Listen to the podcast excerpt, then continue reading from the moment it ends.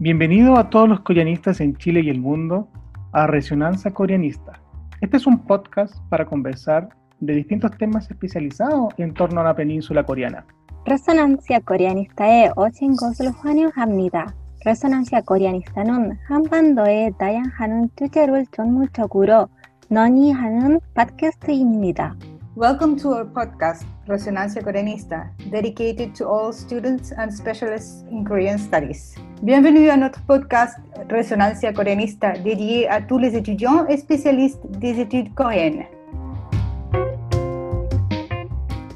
Yo soy Rodrigo Vélez. Y yo soy Bernardita González, y esto es Resonancia Coreanista. En este podcast les presentaremos una entrevista con la primera titulada del Magíster de Estudios Coreanos en Chile, Janice Tapia, quien recientemente expuso en el noveno coloquio realizado por el Centro de Estudios Coreanos Comparados de Corea de la Universidad Central de Chile, y cuyo tema fue La nueva generación feminista surcoreana, una mirada desde Chile. Tal como se mencionó recientemente, contamos con la presencia de la magíster Yanis Tapia Silva. Yanis también es magíster en edición de la Universidad Diego Portales y licenciada en Lengua y Literatura Hispánica de la Universidad de Chile. Entre sus intereses de investigación se encuentran los movimientos de minorías sociales y los estudios de género. Realizó una pasantía en la Academia de Estudios Coreanos durante septiembre del 2019 y febrero del 2020 para llevar a cabo una investigación en terreno sobre el movimiento feminista coreano. Actualmente es coordinadora y co-investigadora del programa de estudios coreanos de la Universidad Central de Chile. Primero que todo, muchas gracias de antemano por la oportunidad de esta entrevista y le doy la más cordial bienvenida a Resonancia Coreanista. ¿Nos podrías contar cuál es tu área de interés en los estudios coreanos? Primero que todo, muchas gracias por la invitación. Un saludo también a todos los que nos están escuchando, ya sea de donde sea. Y respecto a tu pregunta, primero mi interés por los estudios coreanos estuvo muy marcado por mi profesión, que yo estudié, o sea, soy licenciada en literatura y editora. Entonces, cuando entré a los estudios coreanos, ahí por el 2017 en una charla que buscaba promover el Magíster de Estudios Coreanos de la Universidad Central. Mi interés fue más que nada por sus productos culturales, sus obras. Eso fue lo, lo primero que, también por lo que muchos entran, lo primero que vemos. Y finalmente cuando entré al Magíster y empecé a estudiarlo, empecé a diversificar áreas de interés. Ahí, por ejemplo, vi los movimientos sociales que me llamaron mucho la atención. Yo no tenía esa idea de Corea que estuviera tan marcado por una historia que tuvo muchos obstáculos desde la colonización, después la guerra, después la dictadura, la democracia, y eso me llamó mucho la atención, sus movimientos sociales. Y en ese sentido fui algo un poco más específico y dije, ya, como yo también soy una feminista chilena, latinoamericana, dije, me interesa también saber sobre qué está pasando sobre ese mismo aspecto, pero en Corea. Entonces, por ahí empecé a definir mi interés, aunque aún considero que soy muy principiante en esto de los estudios coreanos, pero creo que por esa área me quiero dedicar, que fue más lo que marcó un poco mi tema de tesis, básicamente. En términos generales y para dar una idea a los auditores, ¿cuál es la situación actual del feminismo en Corea del Sur? ¿Nos podrías comentar cuál y cómo es el movimiento de mujeres en Corea? Bueno, actualmente se puede decir de que hay un resurgimiento feminista. Se ha hablado de un poco del reboot feminism, una nueva generación, entonces, a partir de esa idea, podríamos decir que más o menos en 2015 partió una nueva generación de manera online y progresivamente tuvo representación en offline, por decirlo así, en manifestaciones públicas. Pero ahora, si queremos una perspectiva como histórica más general, yo diría que los movimientos como mujeres, si bien hay investigaciones un poco sobre figuras femeninas importantes en la época del reino de Chosun, como ciertas reinas o las kisen, que son estas como geishas coreanas o más bien cortesanas. Pero yo diría que como movimiento de mujeres como tal, podríamos decir que a principios del siglo XX, en 1900, sobre todo 1910-1920, que podríamos hablar como de la primera representación de mujeres como tal en las nuevas mujeres. Y ahora para dar una idea más o menos de como de cronología de este movimiento feminista, pero bastante breve. Yo diría que luego esto fue interrumpido por el colonialismo japonés. Y bueno, y ahí pasaron un montón de cosas, la guerra de Corea, entonces tampoco hubo mucho espacio para que un movimiento de mujeres pudiera organizarse. Pero aún así la presencia no fue ajena en estos movimientos, las mujeres fueron parte de estas grandes luchas de Corea. La lucha por la liberación, hubieron mujeres protagonistas también de la lucha más tarde por la democracia, cuando hubo el periodo dictatorial. Aquí me estoy saltando varios siglos, pero para que tengamos una idea de cómo fue progresando. Y ya cuando se alcanzó la democracia, las mujeres ya se empezaron a organizar y tener representatividad política. Y después cuando entraron a la universidad, ya fueron mujeres profesionales, entonces vemos un camino de que cada vez la mujer primero fue consciente que era parte de la nación, después de, fue consciente de ser parte de una clase trabajadora, de, después quiso ser autónoma, pero desde una perspectiva de género. Entonces, y, ahí llegamos hasta el día de hoy, ya un gran salto, en donde tenemos este movimiento feminista que está marcado y protagonizado por mujeres jóvenes, generalmente universitarias en sus primeros 20, mediados 20, que se ven enfrentadas a un mundo que les ofrece, se supone, las mismas oportunidades de estudiar y todo, pero al momento de ingresar a la vida laboral se dan cuenta que no, no son tratadas de la misma manera y ahí empiezan a haber choques. En este mundo se supone que te ofrecen que uno estudia, se prepara, pero finalmente no tiene el mismo espacio. Ese es como el dilema actual. Un poco largo, pero para dar una cierta idea a quienes escuchan. Pensando justamente siguiendo con esta línea eh, en el tiempo, en todo el mundo se han incrementado los movimientos feministas, en parte por el fenómeno Me Too. En este sentido, eh, ¿qué implicancias ha tenido este movimiento Me Too en el feminismo de Corea? Claro, esto cuando arrancó en el 2017, por todo este escándalo en Hollywood más que nada, como bien dices, tuvo diferentes representaciones, instaló como un debate que no estaba en diferentes países. Por ejemplo, en esas mismas fechas ya en, Chile y en Latinoamérica estaba esto del ni una menos, que yo digo que es un poco como una localización de este fenómeno un poco ajeno. Y en el caso de Corea siento que fue un poco lo mismo. Si bien el Me llegó y, fue conocido, ah, el Me coreano también, yo siento que de antemano las coreanas y la sociedad coreana en general también estaba un poco preparada para recibir este debate. Si no hubiera sido por estas preparaciones que empezaron casi del 2015, ciertos debates a situaciones locales que tuvo Corea como un femicidio en Gangnam, todas estas respuestas que generaron un debate y ya la gente estaba pensando sobre cierta naturalización a la violencia contra la mujer, cuando llega el Me es como ya, estábamos listos para recibir esta discusión. Y cuando arranca, que es en enero del 2018, fue por acusaciones que se hicieron a, grandes personalidades coreanas. Uno de ellos era el, el, que sería después el sucesor de Moon Jae-in, como dentro del partido, y finalmente fue acusado de, de, violación. Entonces, todo esto generó cómo pasaron estos sucesos que generalmente eran de la vida privada de las mujeres, las situaciones de acoso, de abuso, cómo pasan a la esfera pública y son incluso transmitidos en horario prime en noticieros. Eso no había sido visto en Corea. Y finalmente la gente empieza a cuestionarse sobre todo, ¿están nuestras, nuestros aparatos judiciales, nuestras leyes preparados para afrontar estos casos? Se empiezan a cuestionar, por ejemplo, la legislación, la tipificación de los delitos de abuso, de acoso, qué cosas son atenuantes, qué cosas no.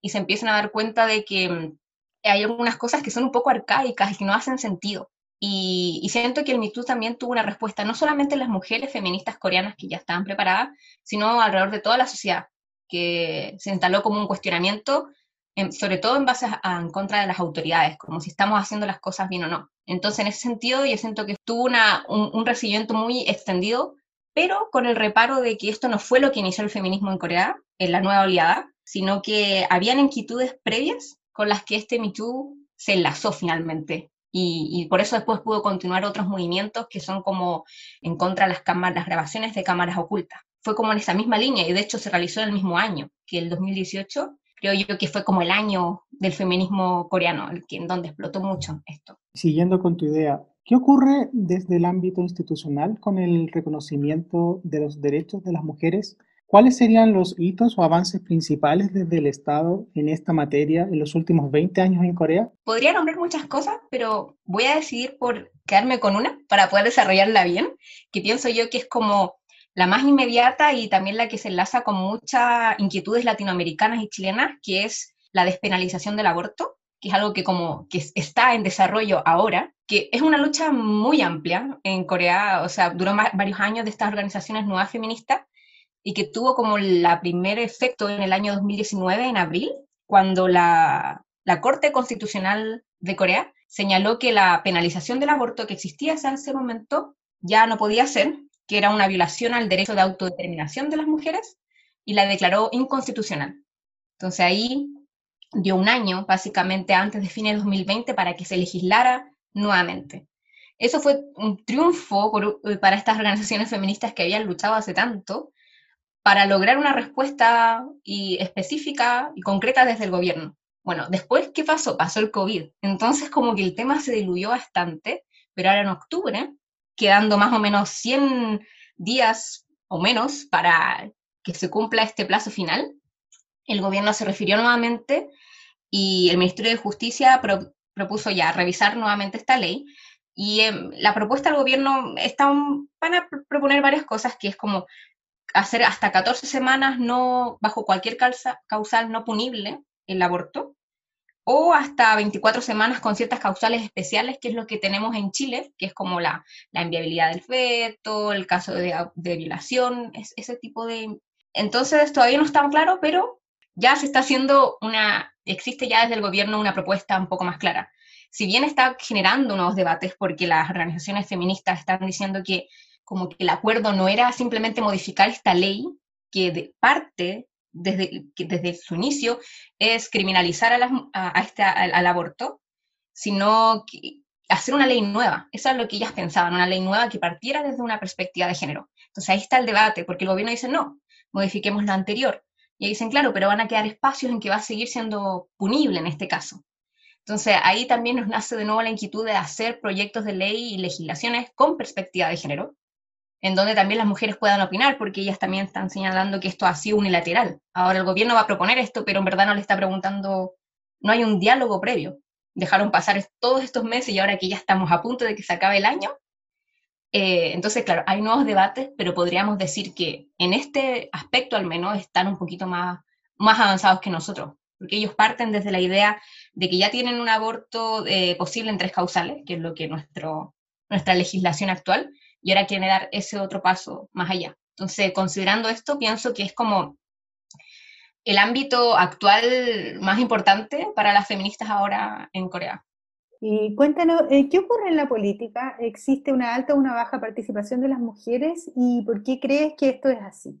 Si miramos desde el ámbito de los votantes, ahí ya no estoy tan informada, pero sí vi que la participación, ahora que fueron las últimas elecciones en abril 2020, sí hubo una participación muy alta, generalizada de la sociedad. Fue incluso, me, me preparé para esto, eh, el 62,2% participó en estas votaciones, que fue altísimo, lo más alto que se había visto desde las elecciones del 92. Considerando que en Corea fueron unas elecciones en las primeras elecciones como mundiales que se hicieron en tiempo COVID. Entonces generaron una gran incertidumbre si finalmente la gente iba a participar. Ahora, no, por género ahí no estoy tan segura, pero sé que los jóvenes han tenido, pensándose que los jóvenes no participaban tanto antes, de a poco han ido participando más. Y ahora, en base a la representación de las mujeres en la Asamblea Nacional, que es unicameral en Corea, actualmente en, estas últimas elecciones tuvieron como resultado un 19% de participación. Eso es 57 asambleístas mujeres de 300. Esta representatividad se logra en una gran medida por la cuota de género, que existe del 50% en, bueno, creo que aquí se va a confundir un poco la gente, pero de la Asamblea Nacional, que son 300 puestos, 253 se eligieron por nivel distrito, eso es voto uno a uno, yo voto por esta persona, este es mi candidato, y lo otro, 47, fue nivel nacional, que se llama, que es una distribución proporcional, por listas, donde cada partido tiene una lista con ciertos candidatos y si logran, creo que el mínimo es un 3% de los votos, así van eh, de manera proporcional obteniendo puestos. Tampoco soy una gran conocedora de, de, estos temas políticos, pero así es como lo entiendo yo en sencillo. Efectivamente, desde 2004 se logró esta 50% de cuota de género en esa, en esa elección, la elección proporcional. Entonces los partidos tienen que en su lista proponer un hombre, una mujer, un hombre, una mujer. Entonces, así es 50 y 50. Entonces, eso ha logrado la representatividad femenina que hoy existe en la Asamblea. Entonces, porque ahora, por ejemplo, de las 57 elegidas, 28 fueron por esta cuota de género y 29 por el 1 a 1.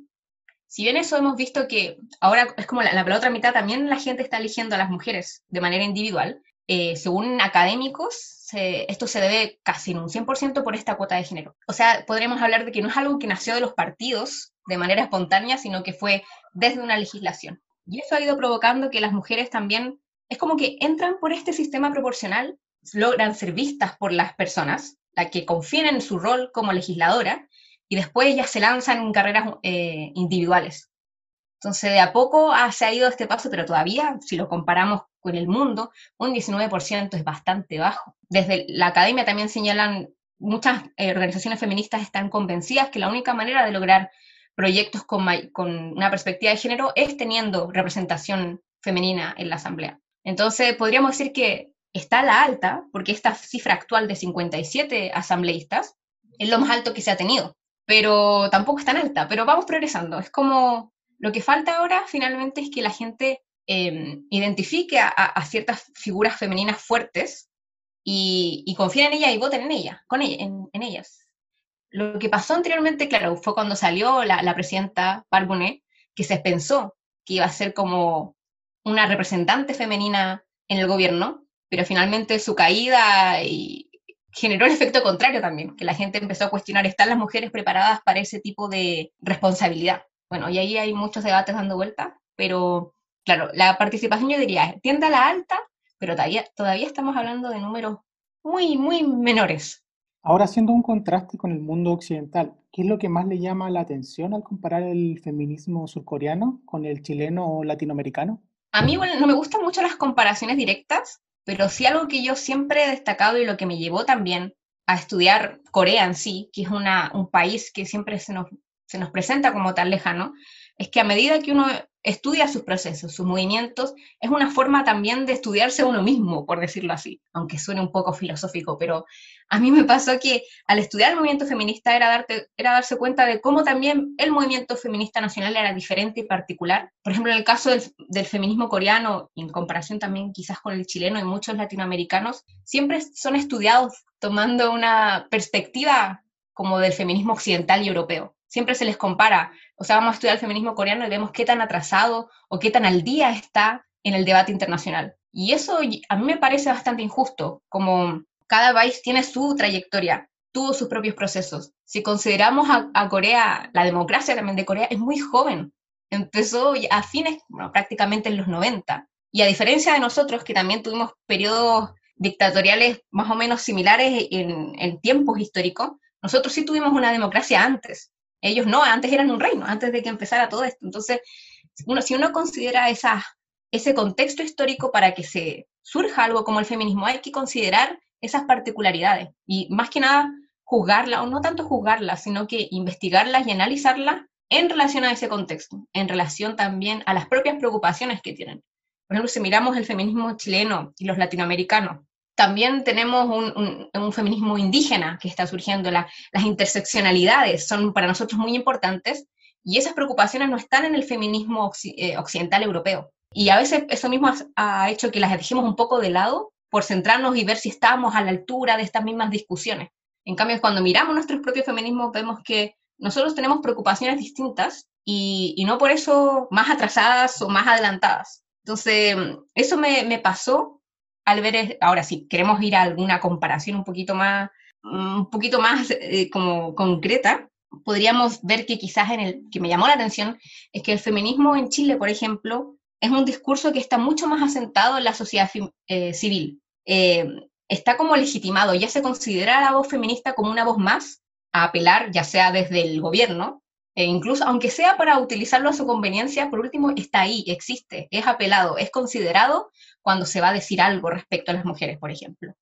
En Corea todavía falta un poco para eso porque el, movimiento feminista como tal está muy estigmatizado aún en los espacios públicos. Si bien se considera que el problema de género y la, inequidad de género es un, es un, problema nacional que se tiene que tratar de alguna manera, cuando uno habla del feminismo en sí, es como, wow, como, como todavía no es tan abiertamente aceptado como en Chile que la sociedad en general cada vez lo acepta y lo considera necesario mucho más. Un hito importante que pudo haber sido en Corea fue cuando el mismo presidente Moon Jae-in dijo que él se consideraba feminista, que era como decir un legislador, el, el, presidente, la figura más importante a nivel político que diga, las feministas lo vieron con bastante, no sé, sospecharon mucho de esa declaración, pero existió esa declaración, podría no haber estado, entonces ya es un, para alguien le puede servir, yo creo al considerar tanto el feminismo latinoamericano y el coreano, eso me, es lo que se me viene a la cabeza, ver estos movimientos como movimientos no occidentales y con sus propias preocupaciones, siento que eso nos pone en un punto de partida para generar discusiones mucho más interesantes y, y mucho más provechosas para los movimientos en sí. Cuéntanos, Janice, en tu proceso de investigación en Corea, eh, ¿qué anécdota, situación eh, te gustaría compartir con nosotros? ¿O hay algún aspecto de la investigación que te haya llamado la atención que quieras compartir con nuestros auditores? Bueno, el proceso de conocer a las feministas, quizás para dar un poco de contexto, esta fue mi investigación de tesis sobre la nueva generación feminista y yo fui a Corea sin grandes contactos previos, entonces fue todo un desafío contactar a estas feministas de manera directa, que ellas accedieran a tener entrevistas conmigo Em, que no me conocían de nada, y más encima entrevistas en inglés, porque lamentablemente yo no tenía el nivel de coreano para poder hablar de manera distendida con ellas, entonces yo sentía que tenía muchas limitantes para lograr como conversaciones que me permitieran también generar una investigación. Y, también como son de temas delicados, allá las feministas, no es que uno va por la calle y es como, ahí está la feminista, la voy a ir a entrevistar. Era como lograr contactar a algún intermediario que la conociera, que, me, pudiera presentar como alguien de confianza, que mm, básicamente, como diríamos, que yo no la iba a funar ni nada por el estilo, que yo quería hacer una investigación seria, em, eso fue difícil. Por un momento yo dije, no, no voy a lograr hacer esto, ¿cómo se me ocurre que voy a llegar allá a contactar a feministas sin, sin ningún antecedente? Pero quizás lo bueno, lo que también me comentaron la gente que me ayudó, fue que yo era mujer, era latina, era como que demasiadas zonas de opresión estaban, en, confluían en mi persona. Entonces, en ese sentido, cuando las conocí, eh, primero a, veces me reunía, no solamente llegaba y las entrevistaba, a veces conversaba con ellas antes, lograr una cierta idea como de vínculo con ellas, porque ellas también me tenían que contar cosas muy que a veces eran muy personales. Y por lo, bueno es que resultó muy bien. Yo finalmente me juntaba con ellas, ellas a veces me mostraban su barrio, me contaban de recuerdos de, pequeñas, de mujeres, de cuando ellas empezaron a sentirse diferentes en el trabajo, en la escuela, o experiencias muy sensibles, incluso de abuso. Entonces, al final, esto me hizo conocerlas no solamente como objeto de estudio, sino a un nivel personal, porque yo también, para que ellas se sintieran seguras y, confiaran en mí, yo también les contaba mis cosas. Ellas también estaban muy interesadas. Lo primero era como, ¿por qué alguien de Latinoamérica, de un país tan lejano, venía a investigar el feminismo acá? o sea, allá, en Corea.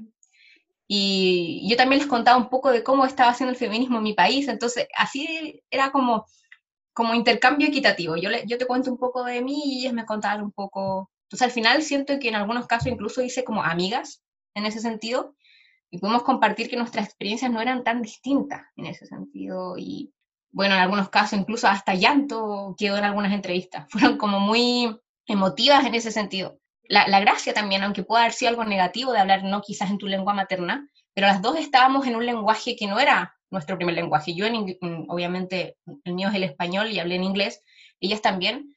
Entonces, también tener la oportunidad de hablar como en esa tercera lengua, eh, a veces te volvía más osada, como a decir cosas que, que te da miedo decir en tu propia lengua. Otra experiencia que se pudo, que tiene algo positivo, que si yo estaba muy preocupada de no poderles hablar en coreano, quizás ese mismo espacio hizo que cada una pudiera contar sus experiencias como de con cierta distancia y, hacerlas más objetivas también.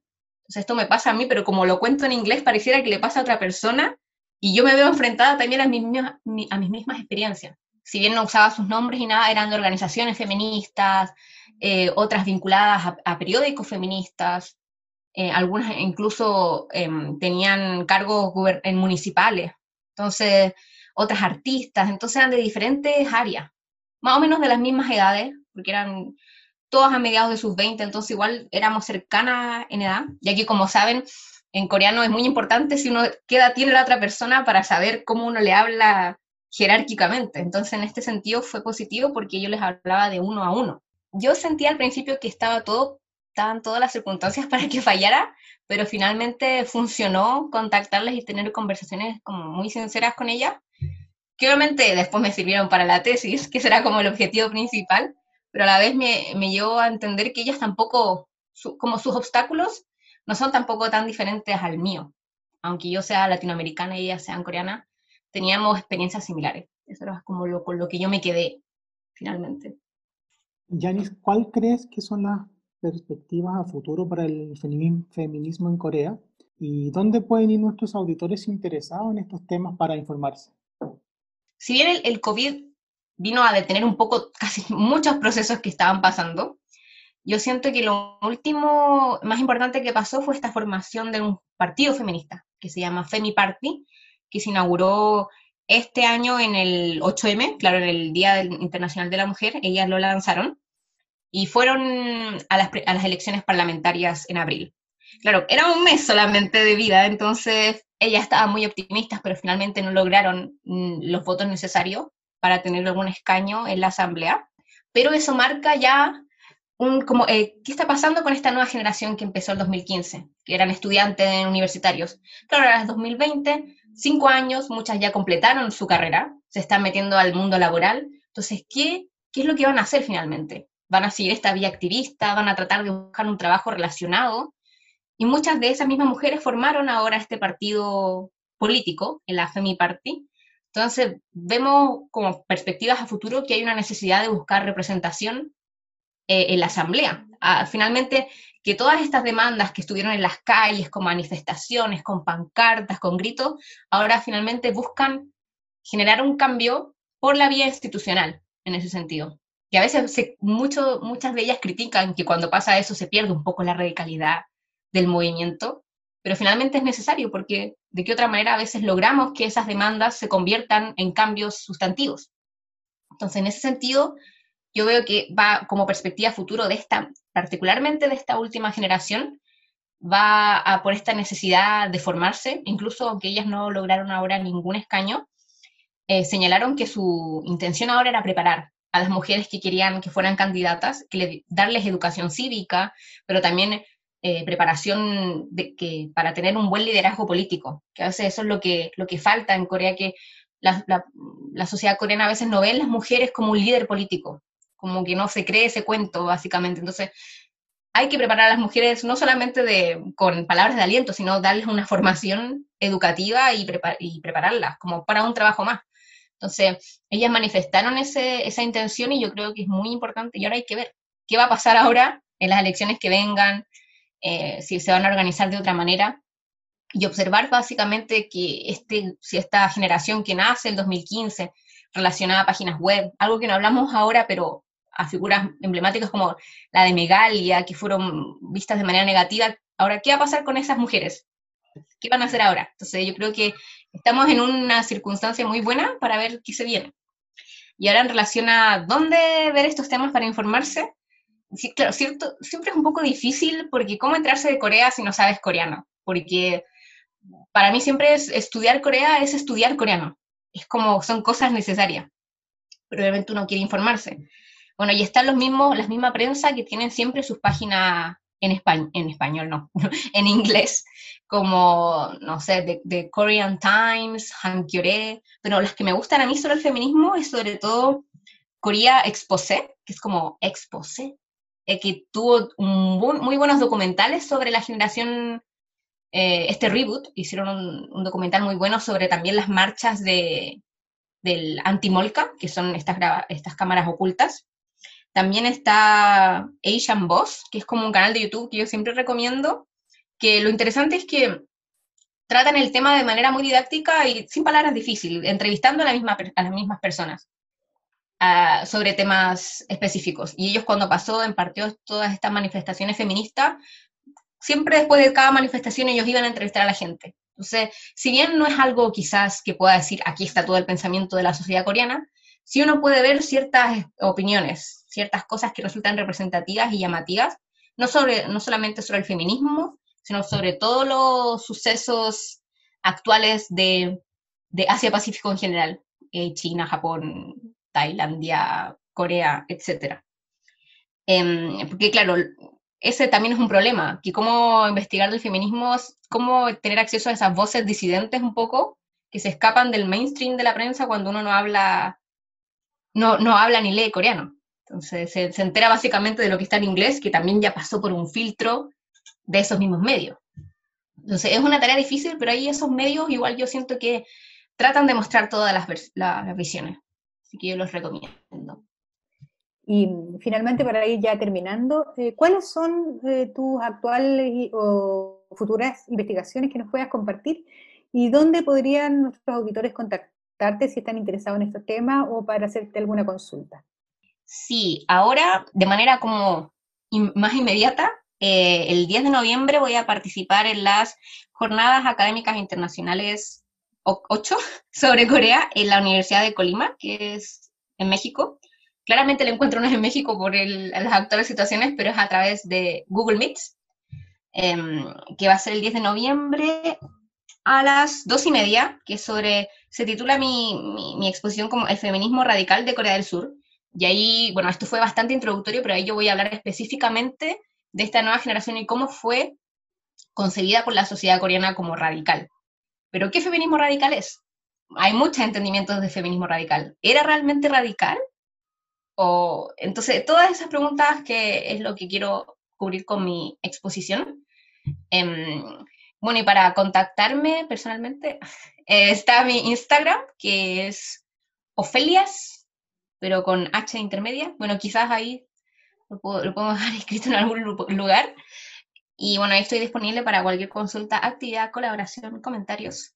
Y también tengo una página, un blog que hago con mis amigos sobre cultura coreana en Chile, que esa es mucho más fácil, se llama Chinguya, como chingu, amigo en coreano, chinguya.cl, ahí hacemos siempre pequeños reportajes, ahí también yo he hablado de feminismo, he hecho pequeñas cápsulas feministas, también nos pueden encontrar en Instagram. Excelente. Están todos invitados entonces a participar y a ver a nuestra invitada del día de hoy. Muchas gracias antes también por la invitación y espero que toda la gente encuentre muy interesante este podcast donde se van a hablar de este tipo de temas, de diferentes áreas, de una manera también para que la gente entienda. Porque a veces eso pasa, que muchas veces no sabe uno de dónde informarse de Corea, entonces encuentro que esta, esta iniciativa es muy buena, así que también un saludo a todos los auditores. Muchas gracias. Muchas gracias por tu participación, Yanis. Y quedas cordialmente invitada para próximos podcasts donde nos mostrarás tus futuras investigaciones tan interesantes como esta y contingente en realidad.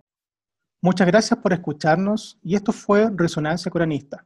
Nos vemos en otros capítulos y síguenos en nuestras distintas plataformas de podcast bajo el nombre Resonancia Coranista. Thank you for listening. This has been our program for today. Join us in our next podcast. And you can also search for Resonancia Coreanista, available for several different podcast platforms.